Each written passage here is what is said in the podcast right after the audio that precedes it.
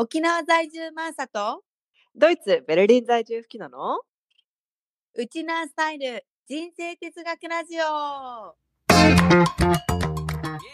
このラジオでは海外や沖縄生活での日常生活で起こったサプライズを全世界ウチナーンチの共通ソウルマックとしてればなんくるないさーを胸にウチナースタイル人生哲学としてマーサと吹きのが語り合っていく番組です私たち二人の超主観的なウチナースタイル哲学ですが聞いてくださった皆さんの生活のちょっとした知恵となり少しでも楽しい毎日を送っていただけるようになれば幸いですはい、皆さんこんばんは。本日もやってまいりました。マーサとフキノの人生哲学ラジオ。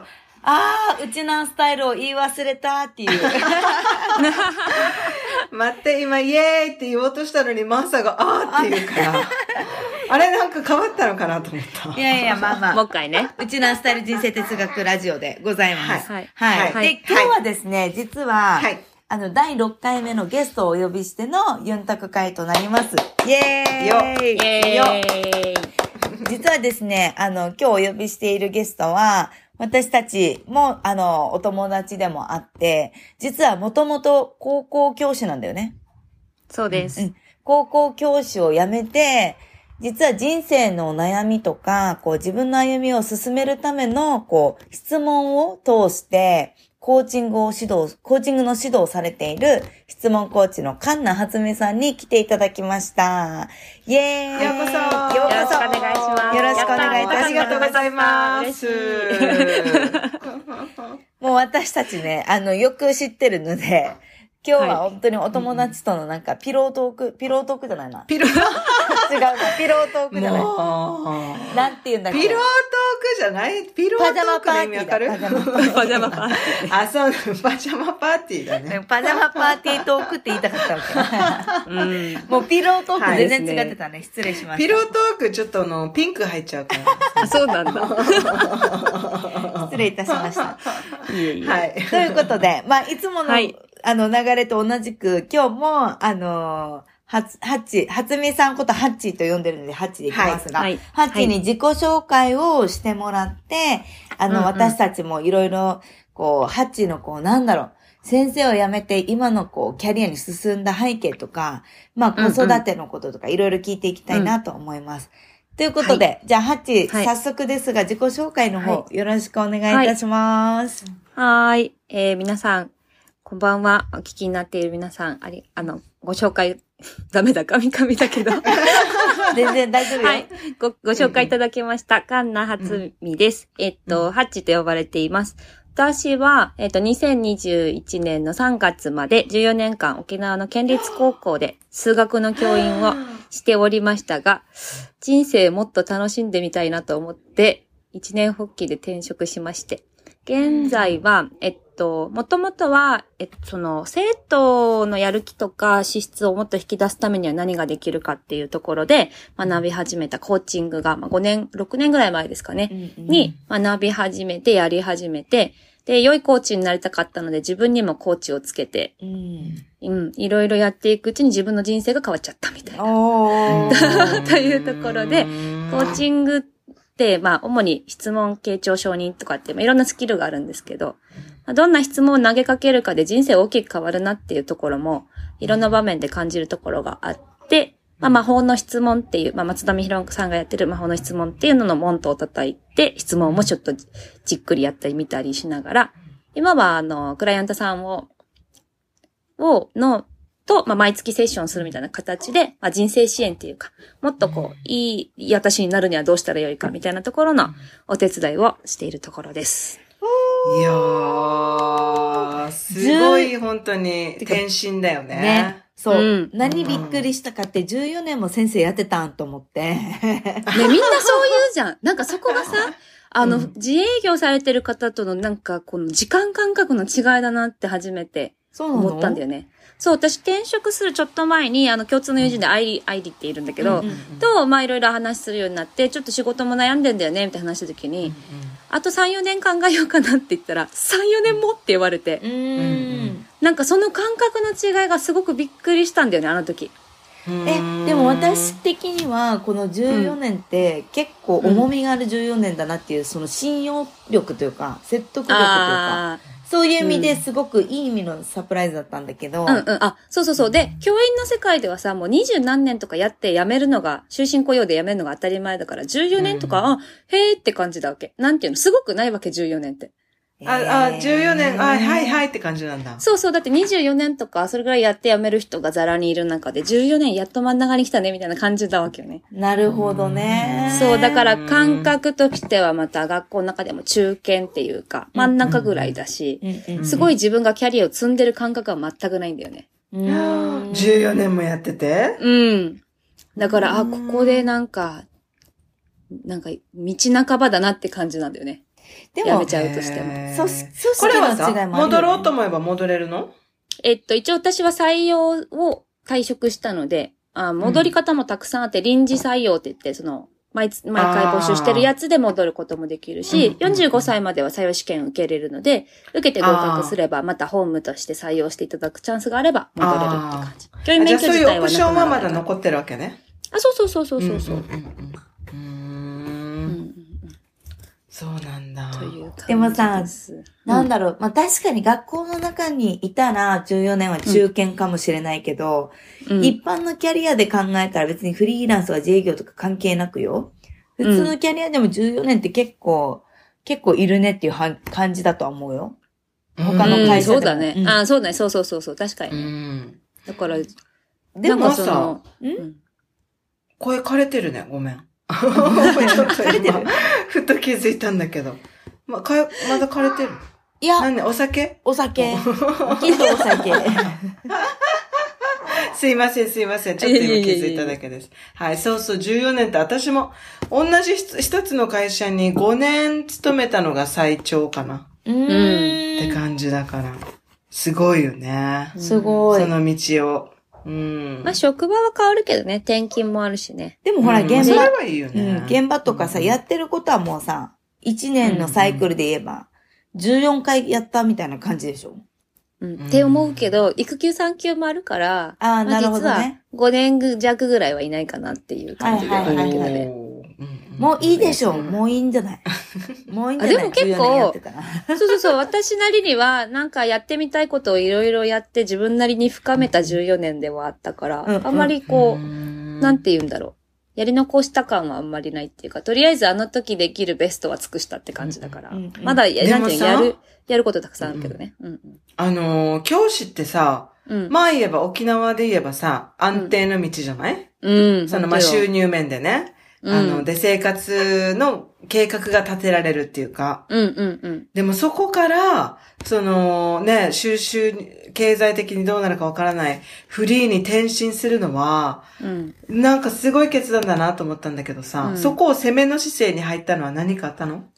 まあ、攻めの姿勢っていうか、本当に単純によ、こう、旦那さんのが頑張ってくれて、私が辞めてもいいかもしれないっていうところまで頑張ってくれたっていうのが一番大きくて。うん。あ、経済的に？そうそうそう。うん彼はなんか2回ぐらい転職してて、なかなかまあ安定軌道に乗るっていうのがまあ難しいというか、そういう場面もあったりして、まあ私この仕事好きで選んでるし、楽しくやるわって言ってやってたんだけど、彼がだんだん形になってきて、じゃあ収入も安定してきました。スイッチできますってなった時に、うん。うーん、じゃあちょっとそういうチャンスがあるならやめてみたいっていう、あーまあ甘や、まあ、ラッキーだったっていうところが一番大きいっていうかね。あ、いや、持ちつ持たれつですよ、パートナーは。ほんとねそうそう。うんうんそうね。えでもベストタイミングだったと思わない？今。そうだね。いや、思う思う。うん。子供うんも、さっき話してたのは子供が今ね、小学校うん。高学年になって、うん。少しこう子育て落ち着いてきて、で、旦那さんも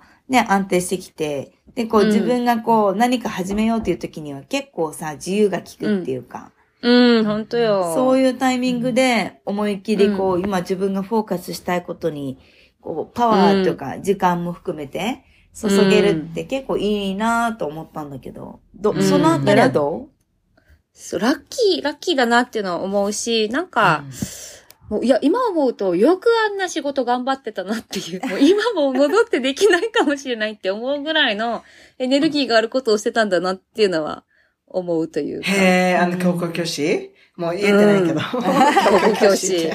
そうそう。いや、本当になんか、うん8時5時で働くだけにかなら、だけじゃなくて、私結構持ち帰って仕事をしてたので、8時5時で働いて、お家帰って家事やって、寝かしつけて、2時間ぐらい教材作って、寝るっていう感じだったので、毎日。いや先ー生って大変だよね。いや、人によるよ、働き方は。あただそう？私は、うんそうそう、結構授業作りにハマっていたので、うんそうするのが好きだったから頑張ってたっていうだけだけど。へいややっぱりそこにはパッションがあったんだね、うん子供たちいやパッションもあったよね。ね。あったあった。面面白かったからね、授業自体は。こう作り込むのも深めるのも。結構頑張ったんだよね。ねあちこち、うん、研究会行ったりとか、全国のなんか、フォーラム行って勉強しに行ったりとか、結構情報取って、自分なりに改善していって、目の前の、目の前の子たちの反応があるのがやっぱ面白いっていうか、うんうんうんえうんでも改善じゃあそれがあるから。ごめん。じゃあそれがさ、このコーチングの、につながっていくみたいな感じ？あそうそうそう。やっぱり目の前の人の人生が変わっていくみたいな。そうそうそうそう。んなんか、そう、2010何年か、二人目産んだぐらいの時に、あ、てかその前ぐらいから、その、この学んでいることと社会がどう繋がってるかっていうのを繋げたいっていう思いはなんか教師になってずっとあって。う。うんん。うん。なんか、どうせやるんだったらそれに意味があるとか価値があるとか、分かって勉強できたらもっといいなって。私はただ勉強ができるとか、それに興味があってできたけど、みんなそういう子ばっかりじゃないから、うん。なん、か、それに、どう社会につながってるかとかってできたらいいなって思って出会ったのがキャリア教育っていう名前のやつなんだけど、うん。で、そ、れでやってる時に、まあ、イベント型のキャリア教育だけじゃねっていうような課題も出てきて、うんなんか、時々ほら、外部から人呼んで、なんとかあって、だけでは動機づけられない部分とかあるから、それをもっと日常的に、そのもっと社会に出て培える力を養える方法があるよみたいな感じで、アクティブラーニングっていうのを紹介してもらって、うん。なんか、教員が50分間ずっと喋ってるだけではないというか、喋って、あ、いだだあ例えば数学の授業でイメージしてたのは、先生が例題を解きました。はい、じゃあ問題を解いてみましょう。ん。う。できたかな？例題を解いてみましょう。わかる。で、例題をやりましだた。練習問題してください。できたかなっていう形以外の授業をやろうみたいな感じ。うん。この本、この時間で教えたいことを15分ぐらいでコンパクトにまとめて、あえて問いを残すような授業を、まあ、説明をして、あとは生徒たち同士で解決したりとか、自分で掴み取るような授業の形ができないかっていうところに出会って、うん。うん。うんで、だからそれが質問する、本人たちが質問する力だったりとか、協力し合う力みたいな日常ではい。育みたいみたいな。はい。はい。はい、どうぞ。はい。あの、数学の、はい。じゃあこの、さっきのさ、言ってたハッチがさ、社会、この、ただ勉強できるんじゃなくて、活かす社会と関わっていくっていうのが分かるっていうのは、もうその通りってしか思ってなくて、そのサイン、コサイン、タンジェントとかはさ、うん数学の、はい社会の何につながってるの、それがなければもうゲーム、ゲームで遊べないよ。はあ、なるほどそう。ね。ゲームでゲームって遊ぶ。サイン、コサイン、タンジェントで計算するの？そうだね。ゲームの中のとか、とかの、なんていうの？まあ私も詳しく言えないところがちょっとそこがまたあれなんだけど、まあその角度とか、動きをスムーズにしてるのはそういう命令を機械が出してるからじゃん。うんうんうん。その命令をじゃあどう伝えるかっていうと数式でしか伝えられないので、うん。うん。っていうところに役になるほどね。うわ、これモチベーション上がるわ。とあ、なんか、か私これ勉強できるようになったらゲーム作れるんだって思える、思えるようになるってことでしょ？まあね、そこまでいけたらいいけどね。まあサインコサイン単純に基本的には測量の、あの、やつなので、うん。もともとは天体と自分との距離を測るとか、うんうんうん。まあ、それをもとに、あの、いろんなものを測るみたいなところが起源なので、で、ちなみにそれは掃除の考え方も連動してくる？あ、もちろんもちろん、掃除の考え方をもっと、そうだよね。なんて言うんだろう。うん、発展させてっていうか、どの待って待って、角度でも掃除って出せる。何。クリーニング？ちょっとちょっと。No, no. no, no. え？クリーニングじゃなくて、あい、あいまるっていう漢字と似てるっていう漢字の掃除ってあるさ。ああ。実は私さ、コピーよ、コピー。そう、実はうん私これをさ、自分の娘に数学の教室を開いたわけよ。で、素晴らしい。それがそのハッチナ言ってたアクティブラーニングっていうかボディーワークをメインにしたやつで公式使わないっていうクラスにしたのよ。うん。で、子供たちってぶっちゃけ公式で言われても楽しくなかったら全然解かないのよね。うん。で、どうやってなんか面白くさせるかみたいな話の時に、うん自分とうんこの目の先にある木、うんあるじゃん。木が何メ,、うん何メートルあるかっていうのを、このうん要は、なんだろう、計測をしなくても測るみたいな、測れるみたいな、っうん。てう。いうチャレンジをしようみたいなので、それやったわけよ。おー。待って、それ5歳、6歳で？そうそうそう。うん。もうやばい。だいたい私ついていけないよ。だいたい道幅何メートルあるよねって、自分の目線が何センチだねっていうとこだけ測って、うんうんその、うんこの掃除の概念でうん。答えを出していくんだけど、その時は子供たちさ、なんかさ、あの木どれぐらいの大きさなんだろうねとか、雲はどれぐらいの高さにあるのかなみたいな、なんかそういうのは漠然となんか疑問に思ったりするじゃない？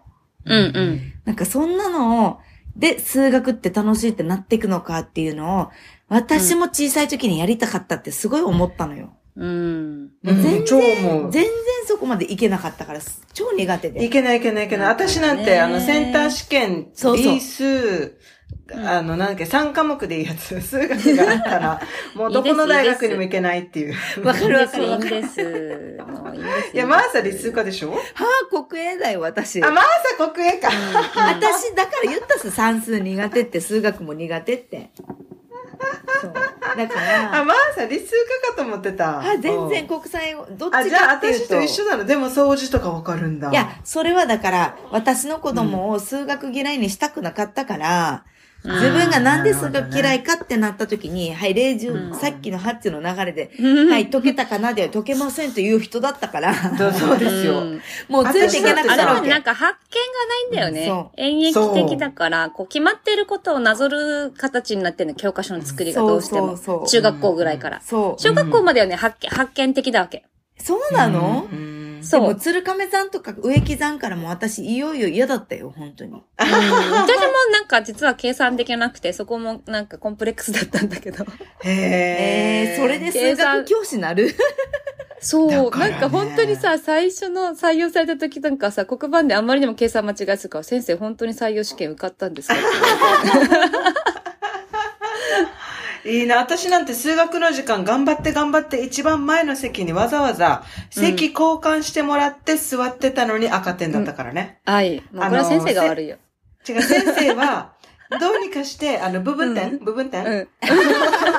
部分点、あの、あの、得さ。わかるよ、途中までのでしょ？家庭でうんうん、部分点を一生懸命くれてるんだけど、うん。赤点だったわけよ、いつも。だから優しかったよ。でもこの人、本当にダメなわけよ。こんな人がいるわけよ。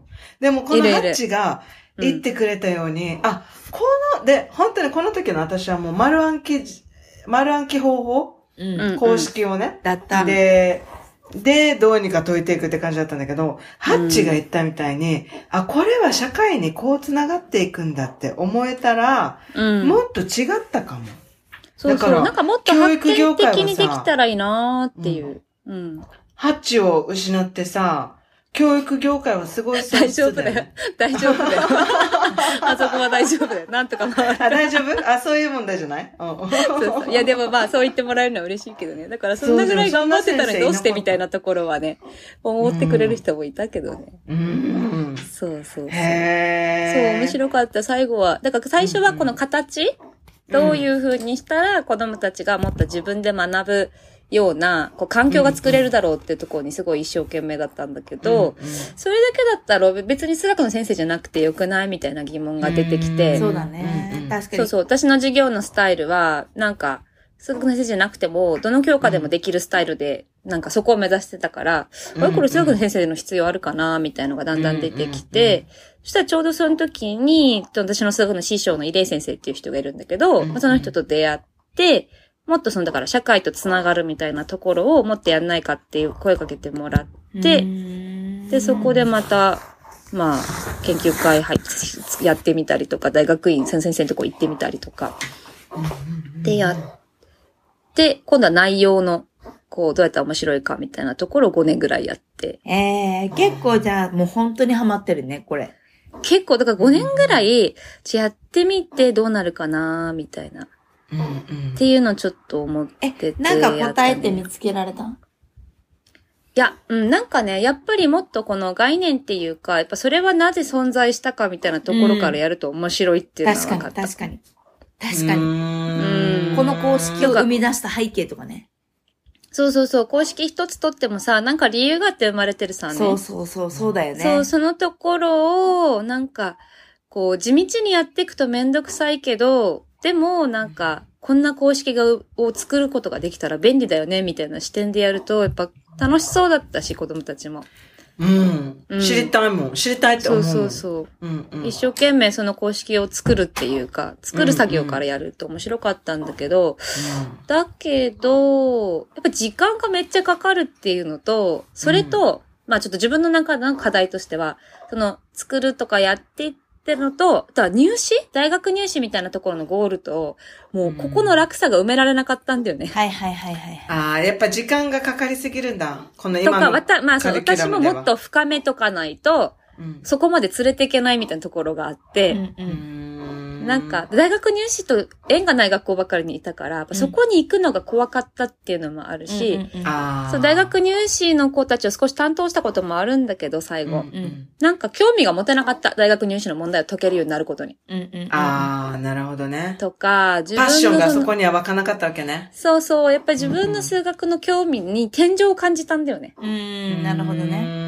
うん、なんか、あ、これ以上ある、ほ材料もある。その、ついていきたい人たち、なんかこう、教えてくれる人たちもいる。うん。もっと深めたいかっていうと、やっぱ一定のところでやっぱ、ちょっとできなくなっちゃう自分がいるっていうか、うん。もっと深めたいかっていうとちょっと苦しいな、みたいな。うんうん。もっと深められたら、もっといい授業できそうだなっていうのはなんとなく見えたんだけど、うんうん。ちょっとそこまで行けそうにないっていうか、そこに行くにはまだまだ深いなって思ったっていうのと、あとは最後の2年間教育相談っていう子供たちのお話を聞く係をしうて、んうん。そこはめちゃめちゃ大変だったけど面白かったんだよね、めちゃめちゃ。うんだから人生に寄り添うじゃないけど、っていう支援をした時にそこが面白くって、で、それってその教育相談の係って役割だから単なる、学校での。進路の担当するか担任するか、教育相談するかみたいな。だからそこのポジションをずっとやりたいですっては言えないんだよね。うんうんうん。あ、なるほどね。そうそうそうそう。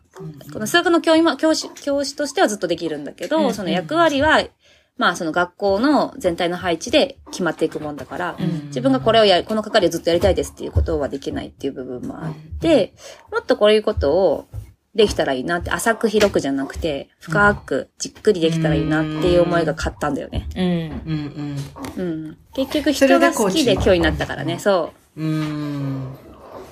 えー、でもいいよね。私、マティアスもさ、あの、一、年半ぐらい、あの、コーチング、うんうん。あの、知り合いにお願いしてつけてもらってて、でもやっぱりね、話すたびにね、どんどんどんどん変わって、一歩進んでいくっていうかさ、一歩っていうか、うん、うん。やっぱりすごい価値のある時間を過ごしてた。うーん。うん結構、ほら、コーチングのアプローチって自分の中に実は答えがあって、すごくその問い立てがと、うんうん重要になってくるじゃない、うん、うん。でもこれってなんか多分、その、ライフコーチとかだけではなくて、この会社の上司、後輩とか同僚とかさ、うん。パートナーとか、うんうん。もう全部において共通してるよね、本当に。うん、うん。うん。んほん。と。え、でも、ハッチはさ、うん。コーチングを始めて、自分との人生とかさ、うん。この家族関係とかパートナーとか親子とかにも、なんか変化はあったの、だいぶあったよね。感じる？それか。えー。いやいや、めちゃめちゃ自分があったと思うから人にやってあげたいって、人にできるようになりたいって思ああ、ったしね。なるほどね。うんうんうん。え、どんな変化があったの？どんな変かな？変化かな、いろいろあるけどね。パートナーシップもなんか、私こうやってあちこちの前ではいろいろ言えるけど、なんか、大事な場面になると旦那さんになんか素直に意見が言えないっていうか、違うっていう意見が言えないっていうかね。うんうん。っていう部分があったりしたりとか、なんか一時ちょっとひねくれて、なんかやっぱり、いろいろ、相手がやってることなすことになんとなく納得がいかないとか、それはありますよ。そんな時期があったけど人間だもの。そうそうそう。あ、ね、別にあってよ、よしだけど、うんまあその時結局自分に自信がなかったとか、うん自分のいろんなことが解消されてなくて、そういう風に見えてた。はいはいはいはい。うんうんだけど、そこともちゃんと向き合って、なんか自分に OK ってなったら、相手は変わってないのに、なんか、相手のやってることにありがとうと思えるようになったりとか、うんうんうんうん。相手も変わってくれたかもしれないけどね。うんうんうんううん。ん。だからえでもなんか、さ、見え方が変わるなって感じなんだよね。うん、どうぞどうぞうー。んそうだよね。私今、子供にさ、あの、うん娘が2歳になるんだけど、うん。もう、話が通じないからまだ。うん。大変。もうね、もう、眉間にシワが寄りっぱなしなんだよね、私。そういうのとかもコーチングで解消できんのかな？できると思うけどね。まあその緩和できるって感じ。そうよね解決できるってはやっぱあれだけど、ねそう。んんん私はもう下の子が7歳になるぐらいまで本当に子育てが自分の時したらとっても辛かった。ほんと同感。あ、そうなの。本当辛く。いや、あのさ、辛くて。一言言わして、ここで一言言わしたらどうぞ。これさ、さっき、か、ハチが言ってたように、これさ、うんコーチングで緩和できるで止まりなのよ。なぜかというと、物理的状況を大きく変えられない限り、この不機能の出てくるいろんな感情を、その時その時全部解消できないわけ。もう次から次へとやってくるのよ、子供のマターは。家事も だからまたがいろいろ出てくるから、もうこれは 子供の成長を待つっていうところで諦めるしかないっていうのが答えだったわけ、私は。まあまあ、それはあるね。だけど、まあ、ど、どんな気持ちでそれに取り組むかっていうところが変わるだけでも、相当人生を、なんていうのそうそうそうだね毎日見える景色は違うから、緩和だと思そうなんですよ。そうそう、毎日やってることは一緒だけど、気持ちが違うんだったら、そんなおいお得なことはないとは思う。もう本当そうなんですよ。もう鍛錬、うん鍛錬の毎日ですよ。うん。あとはあれよね、なんかうん、結局、無わかんないけど、自分がこうじゃなくちゃいけないがたくさんあるから子供のこの自由奔放さが許せなかったりとか、うん。うん、なんか空気読んだり、真面目にやってきた人ほど、その子供の自由さが辛い時があるのかなって。私はそうだったけど、え、うんここ今空気読むとこでしょって思ってしまってた。あ、なるほどね。そんなことできるわけないさ。そうだね。それはないんだけど、私が辛いのは、タイムリミットが辛い。うん例えばうん。あの、一日、もう今なんかコーチングしてもらってる気分になってる。ラジオで。例えば、娘が、うん。えーっと、まあ簡単なことで言うと寝ません。寝かしつけてなんか1時間以上かかる時がたまにあります。うん。でも、1日は0時で終わるんですよ。そうだね0時で終わらなければ、うん私はいいんですよ、いつまでも。うんでも、あとそれと、娘が靴を履きません。うんでも、15分後にはバスをキャッチしないといけないんですよ。うんこのタイムリミットがきつい。うん。だから変えられないものに対して文句言ってるから、もうしょうもないんだけどさ。うん。そうもうね。だからタイムリミットさえなければもっとね、いいよいいよ、好きなだけやりたいようにしていいよってさ、うんうん。やってあげたいけど、タイムリミットがね、うん。焦っちゃうんだよね。そうね。結構さ、うん。もはやもうタイムリミットを崩して前っていうところまで行けたらどんだけ楽かって私は何回も思うわけ。うんじゃあもうバス逃して私がうん学校まで送ればいいや。うんでもこれって永遠に母ちゃんがさ、時間ないとさ、そこまでうん。もうなんていうの、受け入れられないんだよね、本当に。そうなんですう。よそれはすごいわかるよ、吹きののこの悩み。だかうら、ん。あのー私は結構、あのー時間まだね、働いてるママたちに比べたら余裕あるからさ、うん。それでもまあ、ゆゆとりを持ってやらせてる方だなと思うんだけど、うんうん。もうタイムリミットでね、私、あと体力年の問題 体力もね、あのー感じる。若いママたち見てて。とか。そうそうそう。だから、うなん、か、私、娘がさ、ハチ、ハチはさ、今も小学生6年生とかでしょ、うんその頃になって私、まだもうなんか、スルメみたいになってないかなと思う。大丈夫だよ。干からびて。干からびてさ、もうなんか、うんえいえいって噛まないともう味が出てこないみたいな。うんめっちゃ味出てくるやん、スルメ。味は出てくるけど、う臭いじゃん。一瞬は美。味しいよ、珍味。珍味一瞬は臭いけど、口に、そう、珍味な、珍味になっちゃうよ、もう。うん。いいやん、いいやん。いいさ、いいさ。味があるっていうことうで。でもこのハッチはさ、うんフリーになってどうやって、この、おお仕事、なんか、相談者さんとかをさ、見つけていったの、どうやってみんなもう来てくれてるのかな？口コミうん。口コミとか、まあもう口コミとか、まあメルマガ書いてみたりとか、SNS でまあこういうのやってますって発信したりとか、最初はワークショップとかやってたんだよね、質問の。うーん。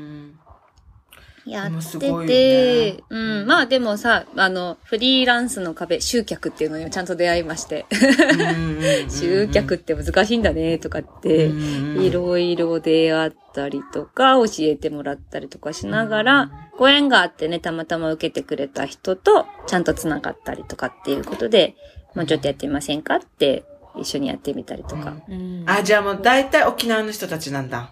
あ、でもね、半分は県外の方かな、オンラインでやってる方もいるので。ええー、そうなんだ。うん、そのコーチング仲間っていうか、一緒に学んだ人、そのコミュニティの人が受けに来てくれたりとかもあって。ううん。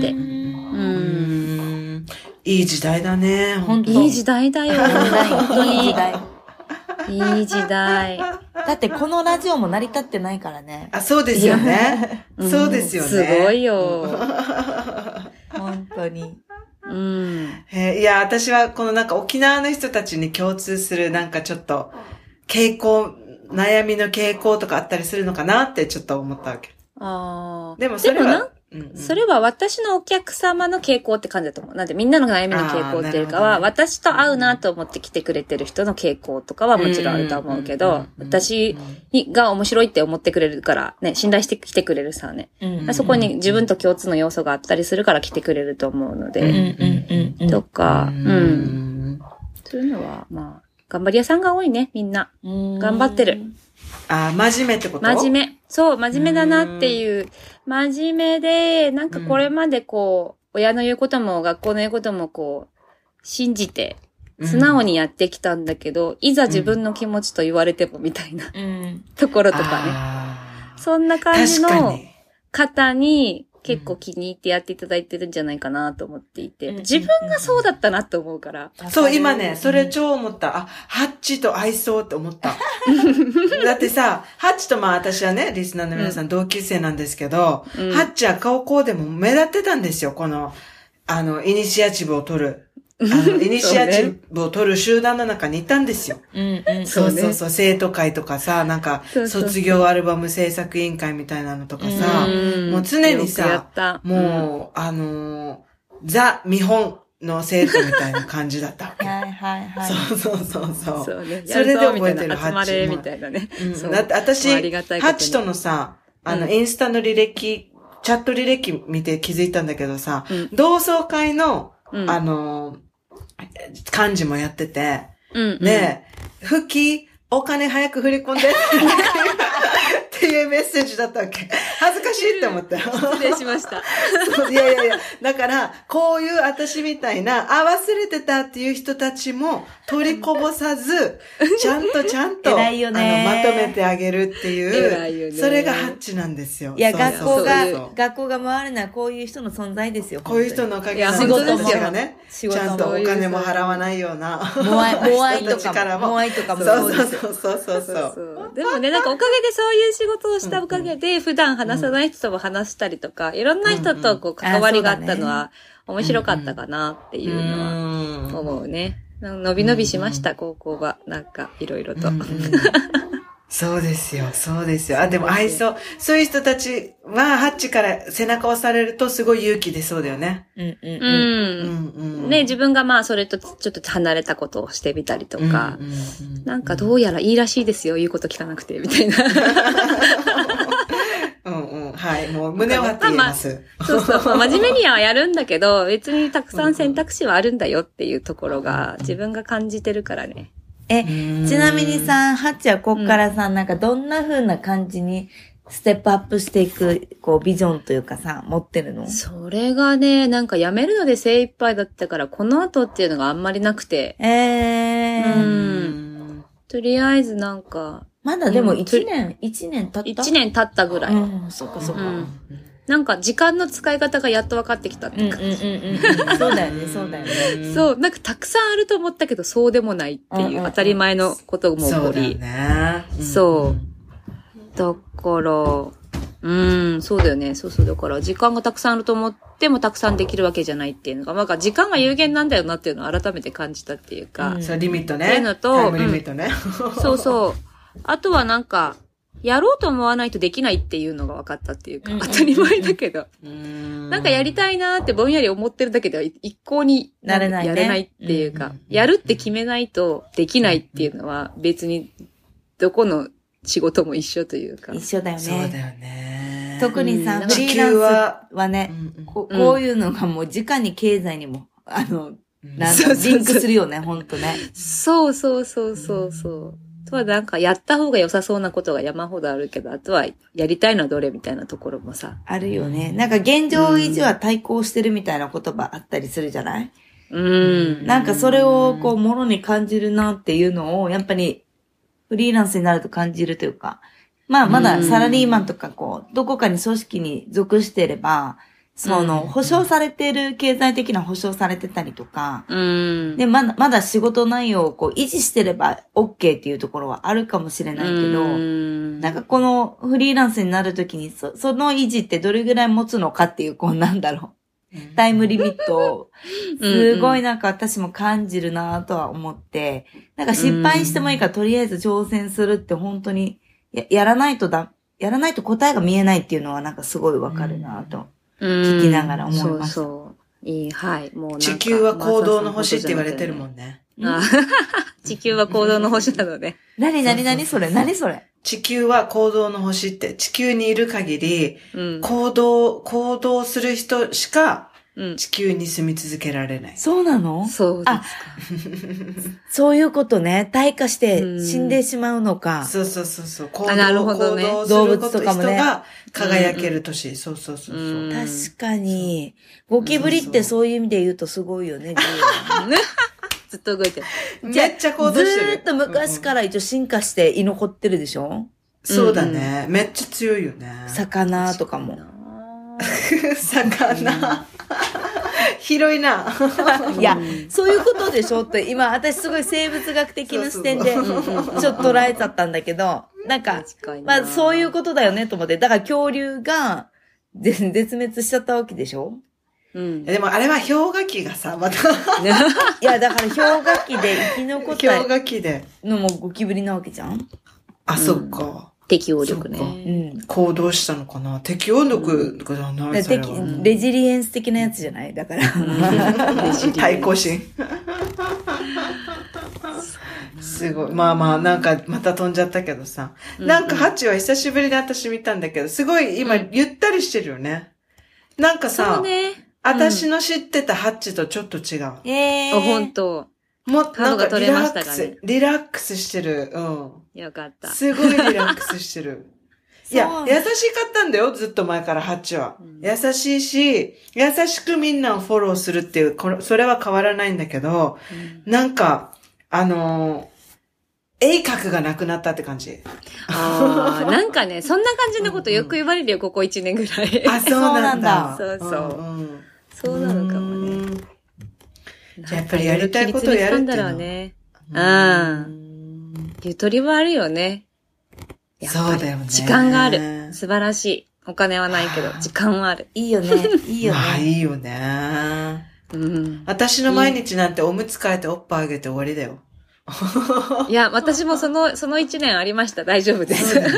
みんなありました。私もありました。みんなありましたですよね。私、あと何年続くんだろう、こんな生活。大丈夫、みんな終わりが見えるから。そう、ちゃんと終わるんだよ、素晴らしいいや、ことに。だからその頃におー今泣いた泣いた。その頃に、ハッチとかマーサみたいに、元気があればいいなって思ってるんだけどさ。元気だよ、元気だよ、大丈夫。そうですか？え、私は今日元気。なんか私励ます会になってない？違う違う。私さ、今日さ、ふとさ、SNS 見てて流れてきたのにさ、デミムーアが60代なのに、すごいセクシーボディのビキニを着てって、あの、娘もセクシーマームっていうコメントしたみたいなのが上がってきたけど、どうでもいいんだけど、どう、どうでもいいんだけど、私それ、インスタ見た時にデミムーアね、見た時に、あ、この人は、こう、毎年毎年自分が一番輝く年を生きるっていうことを、もうコミットしてんだろうなと思ったわけ。うーん。もしかしたら知らないよ。もしかしたらおっぱい入れてるかもしれないよ。もしかしたらすっごいトレーニングしてハードなのやってるかもしれないんだけど、うんうんなんかやっぱ自分がその年一番輝いて生きるっていうことをコミットするって結構大事かもって私そんなんか知らんけど思っちゃって。うん。すごいね、デミムーアの水着の写真でそこまで深めたの。それで、それで、うん今日私は一個買い物したわけよ。うん。浴衣浴衣を買ったわけ。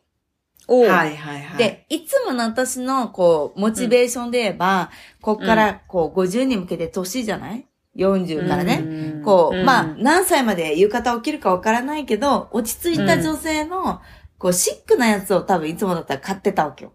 うん。あ長く着れるようにね。長く着れるようにと思って、うん年もと思って。うん。でもデニムは見たからさ、もう思いっきり、思いっきり派手なやつにしちゃったもんね、今日。いいじゃないい。いと思う。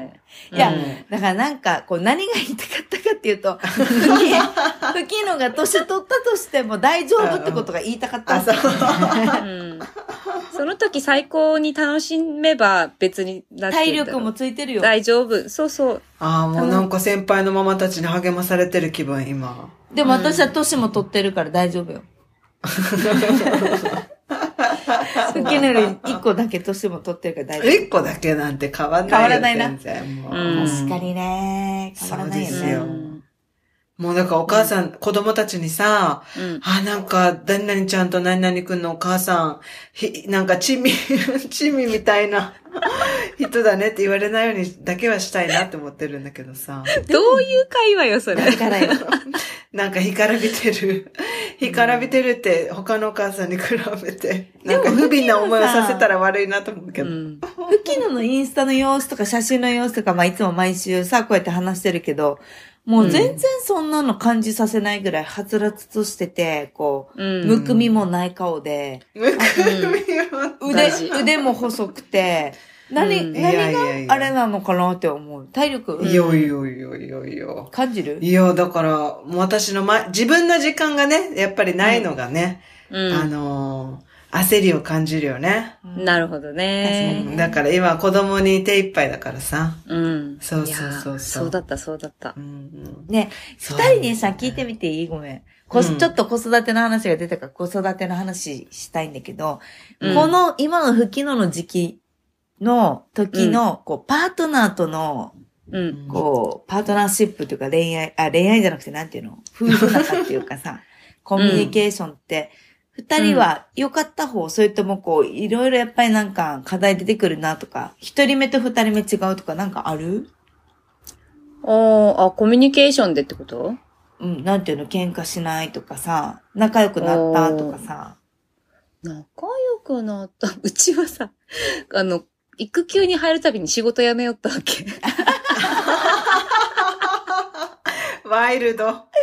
ワイルドでしょワイルド。ワイルド。本気度が違うね。本気度が違うね。育児にかける。すごい。タイミングなんだけど、うんうんかだから一緒に育休したみたいな部分がちょっとあって、えー、すごい。制度的なじゃなくてあれだけど、そう。だからね、なんだろうね、仲悪くなったとかはないけどね、あ自分の中でいっぱいいっぱいだから、自分の中に課題はたくさんあったけど、別に相手との課題はあんまなかったかな。えー、それに気づけてるってすごいな、でも。うんうん。え、そう吹きのは？もう私はね、あの、喋る時間すらない。あの、二人で喋る時間がない。うん。今、もう確かに。はい、マティアス上の子、私下の子。で、もうベッドに帰ってくる頃には二人バタンキューみたいな。うんああ、まあでもそれはある。喋る時間ないよね。一緒にいるんだけど、喋る時間がない喋っててもさ、なんかほら、あのさ、あのさ、みたいなのが入ってきてさ、そう子会話が成供が入ってくるからり立たないよね。はいはい。うん、だから、あのー喧嘩する暇もないし、うん仲良くなるねっていうきっかけもないし、うん。あのー もうね、生き延びようっていう動詞。なるほどね。どうしだね。今日も一日生き延びようみたいな。そう、うん今日も一日終わった。寝よう。明日に備えて寝ようってでも感じ。とってもこのこう、こう、なんだろう、共同作業っていうかさ、子育てって、うん。なんか素晴らしいなって思うよ、私は。二人の話聞いてて。うんうん。いや、私はね、もう、今お母さん来てるんだけど、ドイツにね。もう、マテアスの仕事っぷりを見て、うん。もう、あんた、私のお姉ちゃんにね、お姉ちゃんに比べたら、あんたほんと楽よって言う、うん言われてるよ。マテアスがいろんなことしてくれるから。うんそうそうそうそう。だから本当に、きあの、空気を読んで、あの、助け合いはしてるけど、うん二人で喋る時間はない。なうん。まあまあ、そうよね。そうそうそう子供ファーストなのね。うん。そうなんですよ。いや、もう、うんファーストせざるを得ない。でもフッキーさあるじゃない？うんもっと話聞いてほしいとかってならない？ほら、日中ほら、子供としかいないから、大人と喋らないから喋りたくなるさ。なるなるなるなる。でもね、それをママ友とかと喋ってるから、あ、ちゃんと解消してるのね。あの、ひと、全く一人ではないのよ。まあ、娘が今、保育園に行ってるからね。確かに。だから、そうそう、一人でこもるっていうことはなくて、うんママ友同士でちょうど周りにも二人目ラッシュで、うん同じような環境にいる人が結構いて、うん。そうそう、だからそれのありがたみは感じてるよね。うん。うんうん。そうそう、それ。同じ境遇での人じゃないと分かんないこともたくさんあそうるし、ね。そうそうそうそうそう。で、マティアスとはもう本当に、あの、日常に必要な会話。あの、あれが切れた、これが切れた、これ買っとかないといけないとか。生き延びるための。そう、生き延びるための、そう、今、だからば、うんだからバケーションが楽しみなんですけど、楽しみだね。子供がね、この状態だからね、うんどうなるかなっていう感じですよ。バケーションが楽しみってどういうこと？あ、沖縄に行くのよね、私たち。あ、来るの？そうそうそうそう、もうすぐ。そうなのそうなのそうそうそうそう、4週間ぐらい行くんですけど、うん、うん、うん、うん。ゆっくりできんのかなみたいな。しよう。実家に帰るの？そうそうそうそうそう、村にね。うん。うん。いいね。ゆったりできるね。喜ぶね、家族もじゃあ。はいうん。だからそれを、私うん二人でも、まあ、まあ、話戻って、てんやわんやしてるのに、まあ朝が一人でそれをやってたっていうのももう、いつも驚きだよね。すごいよね。うん、本当にすごい。いや、だから大体切れてたんだったよ。大体切れてた。大体切れてた。切れても回したのは偉い。そう、なんとか回すっていう、着地させるっていうところだよね。まあでもなんか、やっぱりなんか年大きくなってきたらさ、まあできることっていうか成長したなってのも感じるから、うん。ようやく、まあ、下の子が小学生入ったら楽なんだろうなっていうのがもう目に見えてきたっていうか。なるほうん。どね。それはね、うん楽ですよ。ね楽。非常に楽です。ハチがさっき言った、ようやく手にした自由みたいなこと言ってたから、うんなんかそれが、かといってさ、そんなにさ、遊んであげたりとかしたわけじゃないよ。あ いやいや、でも違うさ、今よ今自分の自由が、ってなった時よ。そうそうだからそ、うまあだから私からしてみると、すごいこう、ああ、もうちょっとだ、もうちょっとだっていうのが見えてきた分、お、こう、トンネル？もうなんていうの？光が見えないトンネルをずっと走ってる感じだったのが、こう光が見えてきたっていう、うん。あと残り50メートルだみたいな感じがあって、すごく、うん。あの、モチベーションにはなってるよね。子供の成長が。ね。うん。あこの物理的な労力が減って楽っていうのと、そうそうそうそうだから、あとは今度はまあうん、精神な、そう。そ的なところがね、またいろんな課題はもちろん出てくるけど、出てくるとそうだよね。そう。でも、ハッチはコーチングしてるからさ、子供のね、思春期とかとも、なんかうまくできそうじゃない？と思うさ、と思うさ、うん子供のコーチングが難しいわけよ。家族は難しいんですよ。あ期待が入るから、やっぱりどうしても。ね期待とか甘えとか、心ね。いろいろ入るから。うん何度夫にお前コーチングしてるだろって言われたことか。そうなんだ。そうなんだ。そうです。うん一応、学んでいなかったこ時よりはいいと思う。うんうん。でも自分のコミュニケーションにもすごく自信がなかったから、子供のためにっていう部分はあったしね、コーチングはね。うんうんうん、そういう意味では、知識があったからせき止められた部分みたいなのはあるし。うんう。うんん。大事だね。そう。大事だねある程度ね、その、そういうこと知っておくと便利だなっていうのはあるね。なるほどね。でもぜひ皆さんね、ちょっとオンラインでもできるってことなので、そうだね。ハッチの魔法の言葉、なんか、私結構この質問する力っていう本とか読んでたわけよね。うん。あのーコンサルティングとか、まあ、営業する上でも、結構この問いかけが大事っていうのはしょっちゅう言われてて、うん。やっぱ本読んだりとか、こう、相手がどういうところにこう、なんだろう、表面的な悩みではなくて、根本的な悩みを、うん。こう、気づいてもらって、そこを、こうんう、解決するっていうアプローチじゃないと、やっぱり、なんだろう、こう、関わる、うーん、か、価値というか、価値は見出せなくなるっていう意味で、なんか勉強してた時があったから、なんかすごくね、うん問い、問いかけってすごく大事だなって私も。そうなんです何にフォーカスしてもらうかが決まるので。ね。うんうん。そう。どんなそんな問いをかけるかがハッチのそうだねはいはい、どうぞどうぞ。あの、ど、ちょっと時間が迫ってきたので、はいはい。ハッチの、その、なんだろう、どうやったらハッチにリーチできるのか。あ、っていうのもそれはですね、うん。リーチできる検索ワードがありまして。おーはい。お私、沖縄スペースコーチングって言っていただくと、私のホームページ見つけていただけます。え、それだけで？それだけで。なんか今 CM みたいになってるね。え、それだけで？みたいそう、な。そうなんですよ。